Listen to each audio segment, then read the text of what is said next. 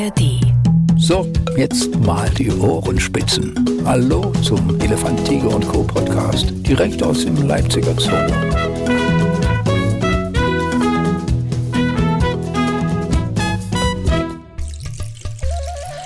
Ja, es wird immer schöner mit Elefant, Tiger und Co., dem Podcast. Äh, bevor ich richtig ins Schwärmen komme, gleich noch der Hinweis darauf, über die ARD-Audiothek sind diese Podcasts zu finden, jetzt und auch in der Zukunft.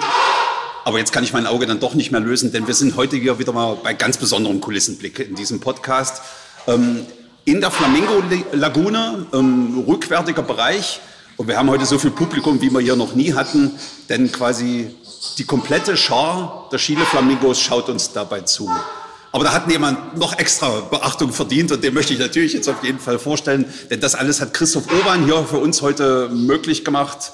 Ähm, ja, der Mann hier in der Flamingo-Lagune, ähm, Repräsentant aller Strohhüte. Man kennt ihn sehr gut aus Elefantiger und Co. Christoph, herzlich willkommen und vielen Dank für diese Kulisse. Ich freue mich sehr, sehr gerne. Ähm, es geht heute um rosa Tiere tatsächlich, aber tatsächlich nicht um die Flamingos, denn wir haben uns heute einen anderen herausgepickt, der auch äh, hochgradig attraktiv ist, und zwar äh, der rosa Löffler. Ich habe mich vorher eingelesen, sein äh, Fachname ist tatsächlich Ayaya. Ayaya? Ja, genau. Sensationell. Also da kann man erst recht nicht mehr Nein sagen zu diesem Tier. So aber, aber, wer den jetzt nicht vor sich hat, ähm, es ist natürlich ein, ein Vogel, südamerikanisch, da gehe ich mal fest von aus, wenn er hier mit beheimatet ist. Lass uns kurz zur Statur was sagen von diesem Vogel. Ähm, wenn wir den Flamingo gerade als Vergleich haben, ist das diese Größe oder ist das eine Spur kleiner? Äh, es ist eine ganze Spur kleiner. Also die rosa Löffler oder Löffler allgemein ähm, ja, haben lange Beine und äh, sind, sagen wir von den Proportionen fast ähnlich wie ein, ein Flamingo, aber halt deutlich kleiner. Also ne, lange Beine zum Schreiten, ja, ja. dass sie eben auch mal ins Wasser ein bisschen reinlatschen können, aber äh, sie sind eher ja, wie ein Ibis, wie, eine, wie ein Sichler, so in der Größe äh, verortet. Also wenn man so, eine, so eine Gruppe reinschaut, von der Größe fallen die nicht großartig auf, ähm, sondern eher natürlich durch den Schnabel und die Farbe. Rosa Löffler klingt ja erstmal wie ein guter deutscher Name, aber ist jetzt hier wirklich ein klares Zeichen für die Farbe, denn ähm, der Löffler ist auch ein rosa Vogel. Ja, also es gibt ja verschiedene Löfflerarten. Ja. Es gibt ja auch äh, einen europäischen Löffler, der so schwerpunktmäßig natürlich im, Mittelmeer, im Mittelmeerraum äh, beheimatet ist, aber eben auch Frankreich, teilweise in Deutschland, also auch hier bei uns zu sehen ist. Also man muss gar nicht so weit fahren, um so einen skurrilen Vogel zu sehen. Und Ja. die rosa Löffler sind jetzt eben in Südamerika beheimatet, haben dann relativ großes Verbreitungsgebiet, sind natürlich auf Feuchtgebiete spezialisiert aufgrund der Ernährungsweise. Und ähm, ja, da ist der Name wirklich äh, namensgebend, denn äh, der Name namensgebend ist schön. Ähm, also wirklich Wir wissen, wo du hin willst, jawohl. Denn ähm, die sind über einen Großteil des Jahres eben wirklich sehr, sehr intensiv rosa gefärbt. Und also jetzt wirklich richtig rosa, dieses Pink, äh, nicht irgendwie dann so leicht überhaucht oder so, Ja, sondern wirklich richtig knallig rosa. Da stellt man sich doch immer die Frage, welchen Nutzen hat das? Also ich meine, er ist ja nun weiß Gott nicht der einzige Vogel, der stolz so eine auffällige Farbe präsentiert. Das kann doch nicht Tarnung sein, oder? Das ist weniger Tarnung, das ist äh, in dem Falle tatsächlich so Identifikationsmerkmal der Art sozusagen. Also Ja. dass die sich untereinander einfach wissen, okay, sieht so aus wie ich, äh, im Spiegelbild des Wassers, muss also irgendwie zu mir gehören. So. Und da äh, haben die quasi gewisse Merkmale, neben diesem riesen Löffelschnabel natürlich, ähm, dass die einfach wissen, okay, das äh, ist ein Kumpel aus meiner eigenen Sippe und den ja, fliege ich mal hinterher oder da bleibe ich dran oder die gehen ja wirklich in großen Schwärmen, sind ein Schwarmvogel, ähm, gehen in großen Schwärmen auf Nahrungssuche und brüten auch gemeinsam in großen Kolonien. Und da ist es einfach hübsch, wenn alle gleich aussehen. Männchen wie Weibchen. Männchen wie Weibchen, tatsächlich, also da gibt es keinen Unterschied. Ja. Ähm, es gibt bei denen eher so einen Unterschied dann zwischen Brutkleid und Schlichtkleid. Also ähnlich wie Enten das ja auch viel zeigen, Ja, ja. Ähm, dass die eben wirklich zur Paarungszeit, zur Brutzeit äh, nochmal ein Schippchen draufschlagen. Also im Winter sind die wirklich sehr ja, schlicht rosa gefärbt. Schlicht, schlicht rosa, als ob Ja. das überhaupt geht. Ja. Ähm, und in der Brutzeit sind die dann eben wirklich also richtig knallige Schultern vor allen Dingen. Und auch die Brust wird so richtig äh, farbintensiv. Also das ist schon Hui-. Aber Auffälligkeit ist doch im Tierreich eigentlich nicht ohne. Also ich meine, wenn jetzt ein Fressfeind da ist und sich sagt, worauf habe ich heute mal Appetit, Ja. was fällt mir ins Auge? Oh, rosa Löffler wäre mal wieder schön. Genau, das, das, also die können das sich tatsächlich leisten, weil es Schwarmvögel sind. Ne? Ja. Also weil es ist ein großer Schwarm da und bei Schwärmen ist es immer günstig, wenn äh, viele gleich aussehen, weil wenn ein Beutegreifer doch mal reinfliegt, bleibt man jetzt mal bei Raubvögeln zum Beispiel, Ja. dann ist halt der Verwirrungseffekt größer, wenn alle gleich aussehen und so auseinanderspritzen, als wenn da alle braun sind und einer ist rosa, Ja, dann kann okay, er sich ja. wunderbar auf einen fokussieren. Ne? Und das machen ja Flamingos genauso, das machen ähm, ja, viele andere, die roten Sichler, die hier mit drin sitzen, sind ja auch nicht gerade äh, unscheinbar. Und ähm, da kann man sich schon mal das extravagante Federkleid leisten. Ne? Nun haben wir noch gar nicht den, den Löffler aufgeklärt, aber wer das Tier sich ansieht und sich da mal ein Foto gönnt, weiß sofort, warum dieses Tier Löffler heißt. Weil es sieht aus, als hätte er sich quasi einen Kochlöffel ins Gesicht geschraubt oder sowas. Also vorne diese, Na diese Spitze ist für mich so ein klassischer Holzkochlöffel. Genau, genau. Also es ist äh, so, oder wie so ein Salatbesteck, sage ich immer. Ne? Das ist Ja. so, ähm, vielleicht äh, eher, weil es geht ja schon relativ breit los. Also die haben ja im Ansatz sind die Schnäbel ja schon knapp drei Zentimeter breit. Ähm, und dann geht das vor und öffnet sich dann irgendwann in der Spitze quasi auf ja, knapp sechs Zentimeter. Das ist also auch als Jungtier schon, also quasi mit Ja, nicht in der. Dimension, aber die haben schon kommen quasi mit einem kleinen Eierlöffelchen auf die Welt. Ja. Also Ja, das ist ja. so, äh, müssen sich ja das Ei picken. Passt Ja. also ganz hervorragend. Genau, also die haben schon diesen verbreiterten Schnabel, der, wie gesagt, von der Dimension und von den Proportionen noch nicht so ganz stimmt.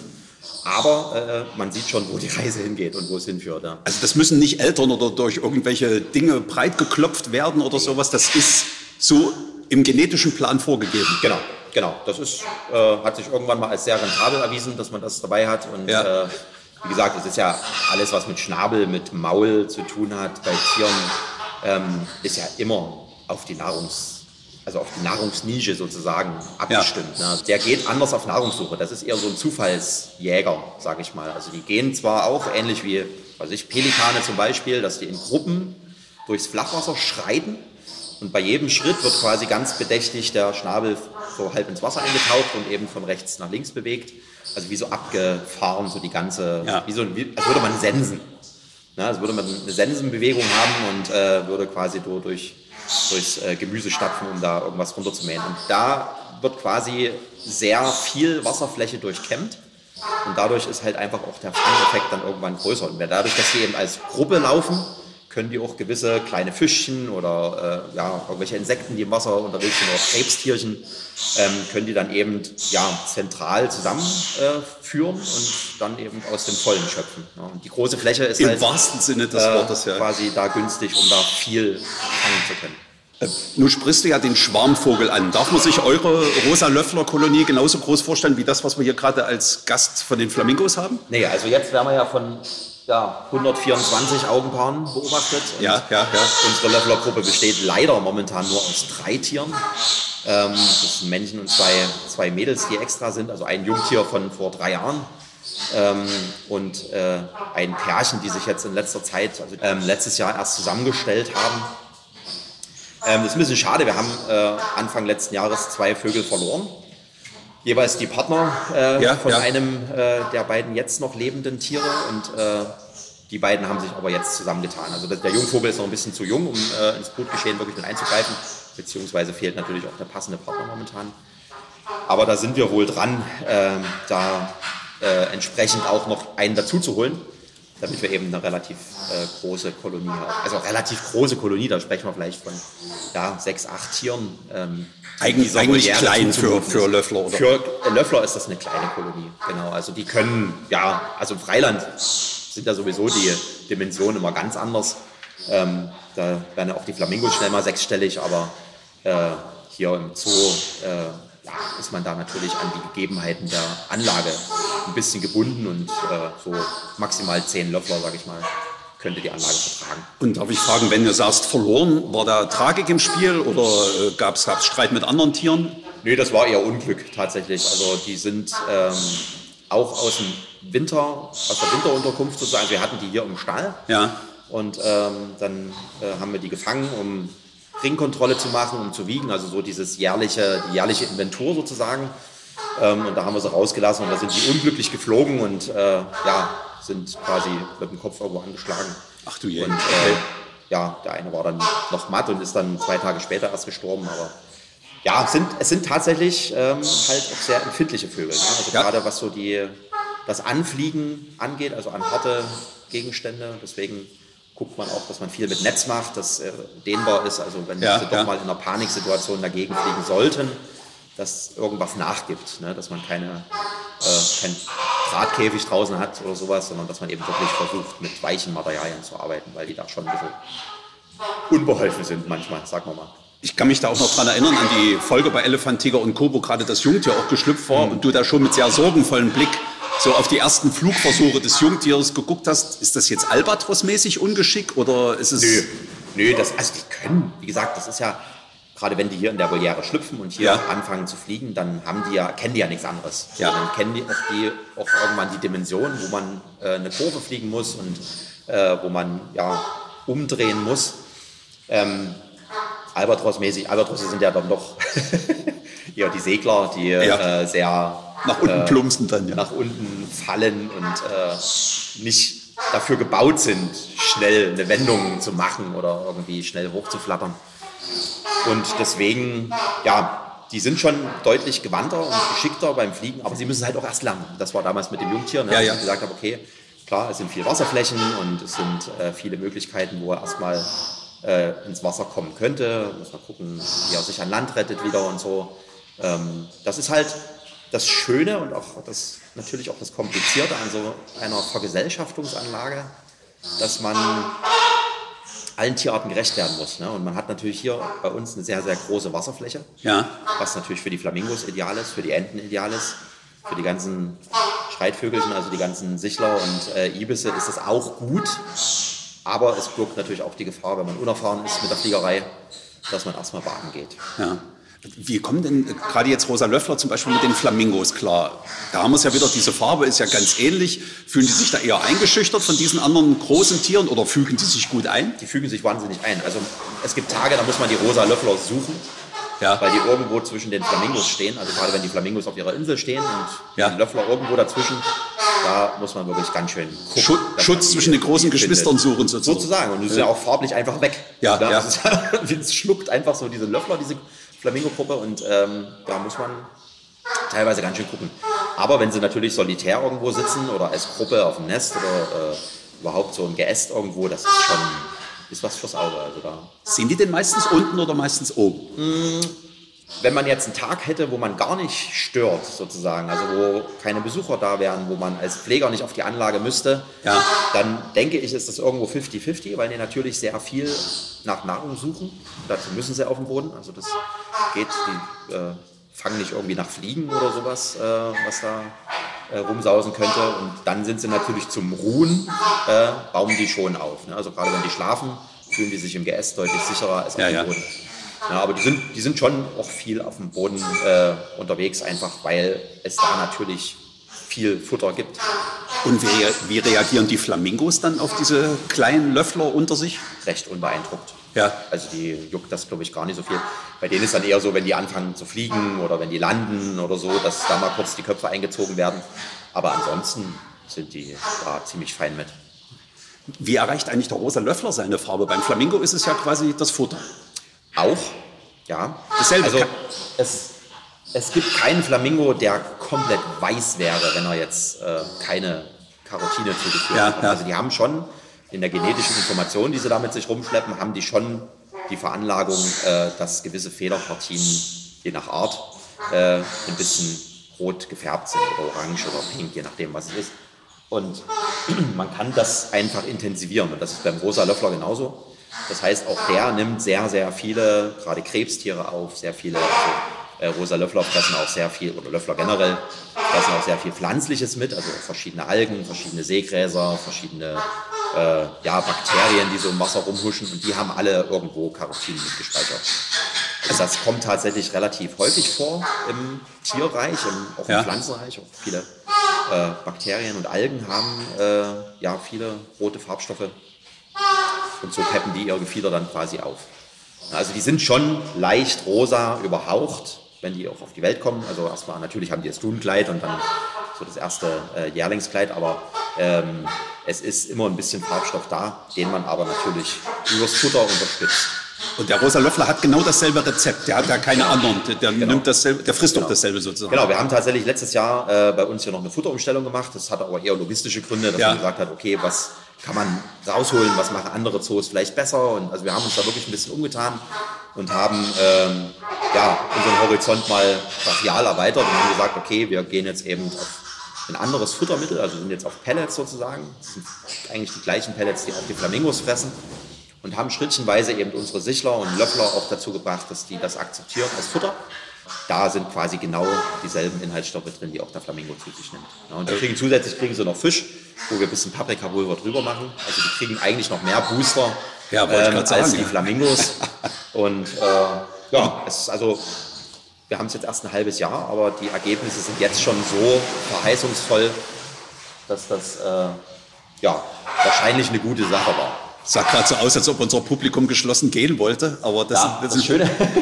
Da war irgendwas da hinten vor der Tür sicherlich. Ähm, ein Geräusch, was sie nicht einordnen können. Und dann sind die natürlich. Ich finde es immer sehr faszinierend, wenn Flamingos so entspannt sind, dann verteilt sich die ganze Gruppe und man sieht erstmal, wie viele das sind. Ja. Und wenn die irgendwie Panik kriegen, dann gehen die geschlossen halt zum Zentrum ja. der Gruppe. Wir haben ganz klein und dann denkst du, da stehen zwölf rum oder so. Mal übertrieben gesagt, aber das ist schon ein unglaublich guter äh, Überlebenseffekt, da in dem Schwarm zu bleiben und nicht die komplette Größe zu offenbaren. Aber wir kommen zum Rosa Löffler zurück. Müsst ihr für ihn eigentlich das Futter quasi eingraben oder nimmt er sich bewusst auch aus einer Schüssel? Nee, also die nehmen das auch aus der Schüssel. Ne? Ja. Also wir haben ja, äh, man, oder anders gesagt, ne, man kann ja versuchen, den Tieren das Futter so natürlich wie möglich anzubieten. Ja. Das würde hier in dem Falle bedeuten, dass wir eben in die Wasserflächen ganz viele Insekten einbringen oder eben diese Pellets die ganze Zeit ins Wasser hauen. Ähm, das ist logistisch ziemlich Unsinn. Ja, kann ich mal gut denken. ähm, ja. Und deswegen machen wir es quasi so, dass wir die Pellets trocken anbieten, aber in Wassernähe, beziehungsweise äh, in Schalen, die direkt im Wasser stehen. Also das haben die schon gelernt. Ähm, andererseits wäre es nicht zu handeln. Also das äh, wäre ziemlich schwierig, ähm, das so zu machen. Und deswegen äh, geht man auf diese Version zurück. Klingt so, als ob Kritik aus dem Publikum kommt. Naja, die haben schon immer auch ihre eigene Meinung. Ja, ja, das glaube ich, ja. müssen die ordentlich kundtun. Wie ist denn der Rosa Löffler vom Verhalten her? Also ist er ein aggressiver oder ein schüchterner? Ist vielleicht dieser Löffel sogar eine Waffe? Der ist so ein zweischneidiges Schwert, sage ich immer. Also Löffler sind eigentlich sehr, sehr zurückhaltend. Ja. Ähm, sind auch die, die zuletzt in den Stall kommen, äh, die sehr am ehesten wieder raus sind, wenn man selber reingeht. Ne? Also dann sind so die Löffler die ersten, die wieder raus wollen. Ah, ja. Ähm, aber es sind auch diejenigen, die bei kalten Temperaturen zuerst drin sind ähm, die also sehr, sehr temperaturempfindlich sind. Also an denen merkt man immer ganz gut, wenn es wirklich kühl wird. Und ähm, im Gegensatz zu dieser Schüchternheit oder zu dieser äh, Mimosenhaftigkeit äh, sind sie aber unglaubliche Raubsauen, wenn es darum geht, Nester zu erobern. Ja. Also die ähm, sind ziemlich penetrant. Also wenn die einen Nestplatz sich ausgesucht haben, dann vertreiben die daraus alles, was da drin sitzt. Ach, das kann doch schon besetzt sein, das ist egal. Das, das genau. Also wenn die sich entscheiden, wir wollen dieses Nest haben, ja. dann stehen die so lange an der Nestkante, bis es den anderen zu bunt wird und die gehen. so, also die sind da wirklich sehr, sehr penetrant. Das sind so die Beobachtungen und auch die Erfahrungen aus anderen Zoos, ähm, dass die da schon recht dominant auftreten können. Haben Sie hier bei euch auch schon jemand aus, seinem, aus dem Nest vertrieben? Ja, ja, ja. Also zum Glück jetzt noch nicht, wo Jungvögel drin saßen, dann ist sicherlich die Bindung auch noch ganz anders. Ja, also ich ja. denke, da würden die Altvögel dann schon mehr verteidigen. Aber gerade wenn man sagt, ja, dort sitzen die roten Sichler und äh, schön, dass das zweite Pärchen sich aufgesetzt hat und dann plötzlich, bumm, äh, nerven dort die Löffler äh, wochenlang rum oder eine Woche, sagen wir mal. Einfach, einfach nur mit dastehen. Einfach nur mit Präsenz und meckern und äh, immer mal wieder probieren, ob man doch einen Schritt näher an die Haustür kommt. Und ja, ja. Äh, irgendwann haben sie die dann so mürbe, dass sie dann einfach gehen und sich ein anderes Nest suchen. Ähm, stellt ihr den Nester zur Verfügung? Also es, es, klingt jetzt so, als würden Sie selbst keins bauen. Äh, jein, also wir machen quasi, wir machen quasi die Bodenplatte. Ja, das okay. ist unsere Serviceleistung. Ja, und alles, was da drüber kommt, kann sich der Bauherr selber aussuchen. Ja. So, also äh, wir haben an verschiedenen Punkten ähm, solche Drahtkörbe. Kommen eigentlich so aus dem Gartenbau, wo Ja. man so Etageren und ein wunderbar schönes Gewächs reinpacken kann. Ähm, und solche Drahtkörbe, die haben wir hier an verschiedenen Punkten in die Bäume äh, eingebracht.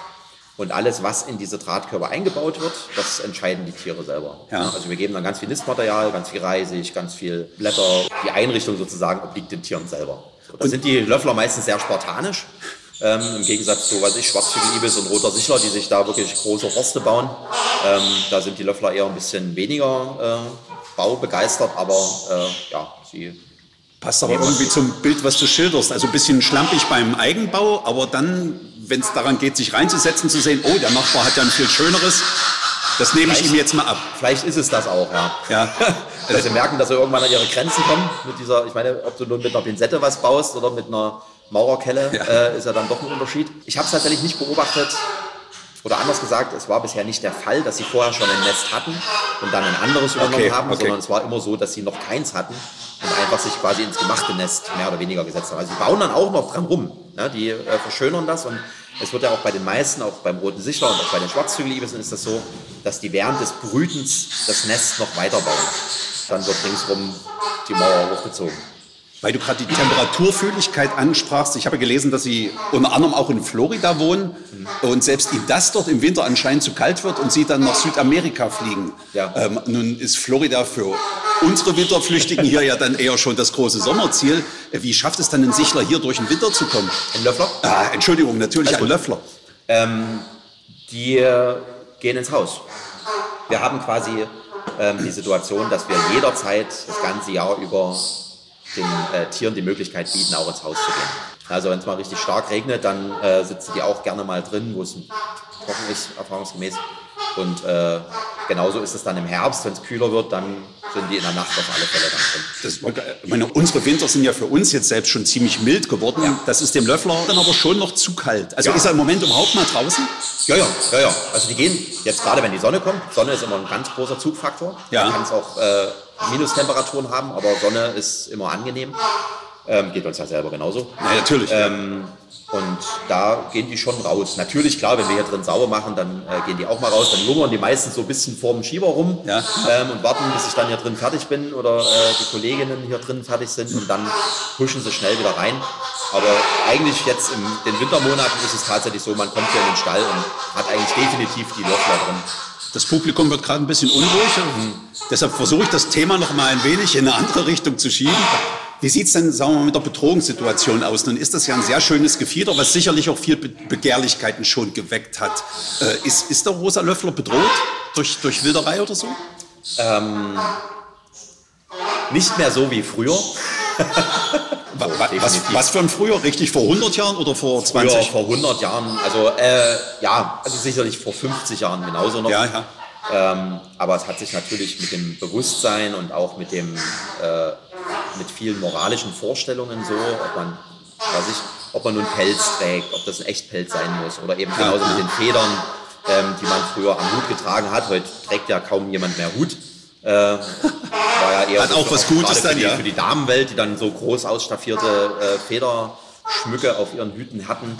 Ähm, da verliert das tatsächlich an Bedeutung. Ne? Es gibt natürlich in den Vorkommensgebieten, wo auch der rosa Löffler rumhuscht, ähm, gibt es ja auch jetzt noch natürlich sehr viele indigene Völker, die das natürlich dann für traditionelle und kulturelle Kleidung äh, mitgenutzt haben und sicherlich auch noch mitnutzen. Das äh, ist ja auch völlig in Ordnung. Aber so dieses großkommerzielle, dass es gefangen werden, extra wegen des Federkleids, was ja auch beim Flamingo so war oder was ja bei vielen Laufvögeln äh, durchaus der Fall ist, das ist tatsächlich nicht mehr. Ne? Und was jetzt an Bedrohungsstatus äh, eher dazu kommt, sind natürlich die Lebensraumverluste. Ne? Ja. Also alles, was damit zu tun hat, dass da irgendwie äh, Mangrovenwälder weggehackt werden, weil man äh, das trockenlegen möchte für Ackerbau oder für Viehzucht oder ob es äh, eine Überfischung ist und dadurch äh, natürlich das ganze Bio-Gleichgewicht durcheinander kommt, ähm, was dann natürlich auch der Löffler mit seinen kleinen Flohkrebsen äh, merkt, die er da fressen möchte. Aber er ist nicht, er steht nicht auf der Liste als extrem bedrohter und gefährdeter Vogel.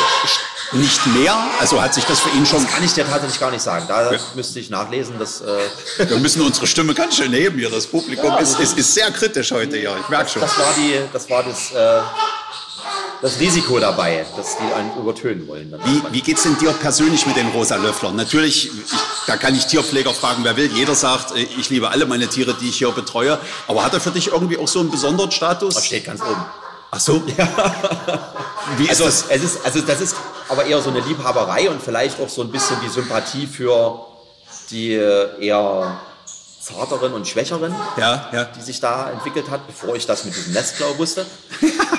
Stimmt, das Nee, ist also ein selbst dann, Gegenargument. selbst ja. dann äh, sind es immer noch meine dicken Kumpels, aber ähm, ich finde einfach sehr skurrile Tiere finde ich cool. Also es geht, glaube ich, jedem so. Also Ja, ja, dass, ja, ja. Dass die natürlich immer gewisse äh, Emotionen und Sympathien wecken, äh, je skurriler es ist und je ausgefallener es aussieht. Ähm, aber das sind tatsächlich auch so Vögel, auf die ich mich hier in dieser Voliere, als es damals geplant wurde, mit am meisten gefreut habe. Ja.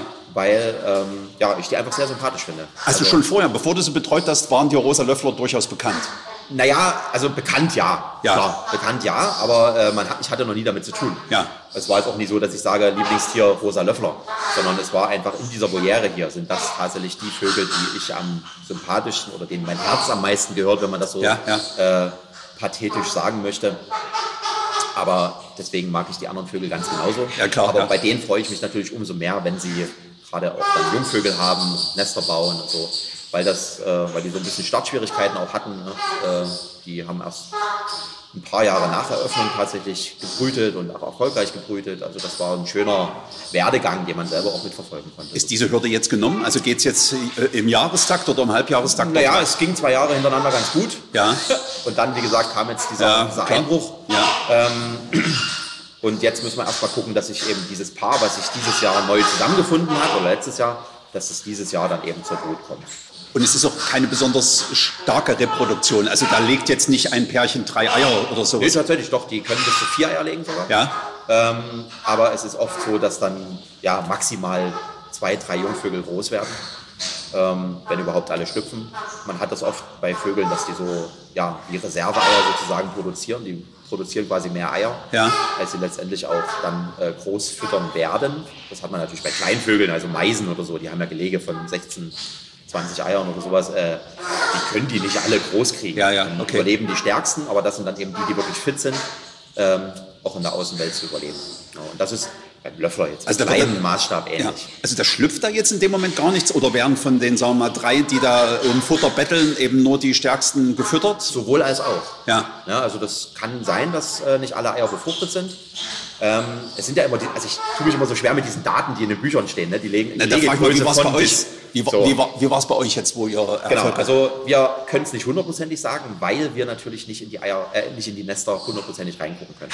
okay. Ähm, wir können äh, dann sehen mit dem Fernglas von unten, okay, man sieht zwei Eier, könnte aber auch ein drittes sein, man weiß es nicht. Ja. Was man definitiv sind die Jungvögel. Ja, also wenn man weiß, okay, es sind ein oder zwei Jungvögel, ähm, das höchste, wie gesagt, waren zwei Jungvögel, die wir hatten, davon hat aber auch eins nicht überlebt, tatsächlich. Ähm, ist nur eins aus dem Gelege dann äh, groß geworden. Also das war so unsere Höchstmarke, dass wir mal zwei Jungvögel hatten. Ja. Wo ich aber bei dem, wo zwei geschlüpft sind, bin ich mir sehr sicher, dass es auf alle Fälle drei Eier waren. Ähm, das ist das, was ich hier zu unserer Haltung sagen kann. Ne? Aber sie könnten theoretisch auch bis zu vier Eier legen. Und da könnt ihr dann auch nicht eingreifen. Also wenn ihr seht, da oben sind zwei und das wird wahrscheinlich nur einer schaffen, könnt ihr das zweite nicht Nee. äh, mit der Leiter runterholen oder so. Nee, das könnten wir machen, aber die Gefahr, dass, es, dass alle aus dem Nest hüpfen oder Ja. dass die ganze Kolonie aufstirbt, äh, aufstiebt und äh, wegfliegt und äh, sich da die Panik flattert, ähm, ist viel größer. Das, also es ist ähnlich wie bei den Flamingos, da gehen wir auch nicht in die Kolonie rein, Ja. äh, um Jungvögel zu retten oder so, sondern das ist einfach das, womit man, wo man eine klare Linie festlegen muss, die man dann auch verfolgt, dass man sagt, okay, wenn was passiert, dann ist das der natürliche Faktor, der dann immer noch da ist. Reagieren Sie denn? Also ich meine, wenn du jetzt Ihr Fan bist, sind Sie vielleicht auch deine Fans schon geworden? Oder ist das hier in so einer großen Anlage wie der nicht möglich, dass, was weiß ich, sagen wir mal, ein Tier wirklich zu einem kommt oder äh, das Gefühl hat, es nähert sich einem, äh, wenn man es ruft?